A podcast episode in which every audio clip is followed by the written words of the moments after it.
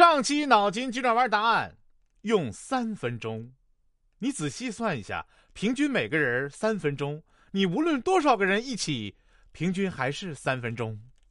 哎呀，生日呢就像一种奇怪的仪式，人们围着一个燃烧的物体吟唱，然后切开并吃掉它。你这么说好像有点恐怖呢。一个男孩子。暗恋隔壁班的女孩，但一直没有机会接近她，他很苦恼。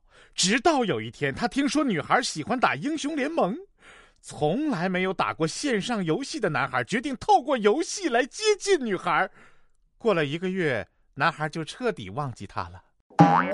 哎，你别跟我抢中单，我要中单！啊，那个、那个、那个上单，你你别别别别选那谁，别选那谁！哎哎哎哎，对对对。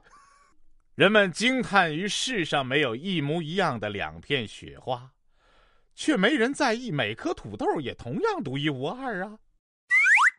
大概也许是雪花比较美吧。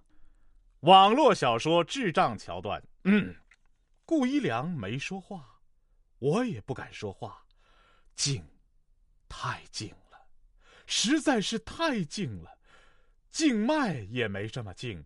静香也没这么静，静安区也没这么静，太太静心口服液都没这么静。这都哪儿跟哪儿啊？说这个骑车去取钱啊，我到了银行发现没带锁，刚好银行门口停了辆运钞车，押送员呢站在那儿，我就过去说啊。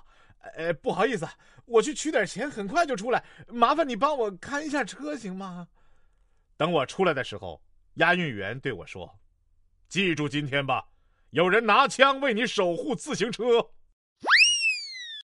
哎呀，朋友吧，经常出差，有次坐车前啊，怕睡着，就用矿泉水瓶灌了茶水带着。汽车呢，行驶过程中突然刹车，他那瓶茶水就飞了出去，滚在了过道。很多人都在看这瓶子，因为内部的液体发黄，还有泡沫。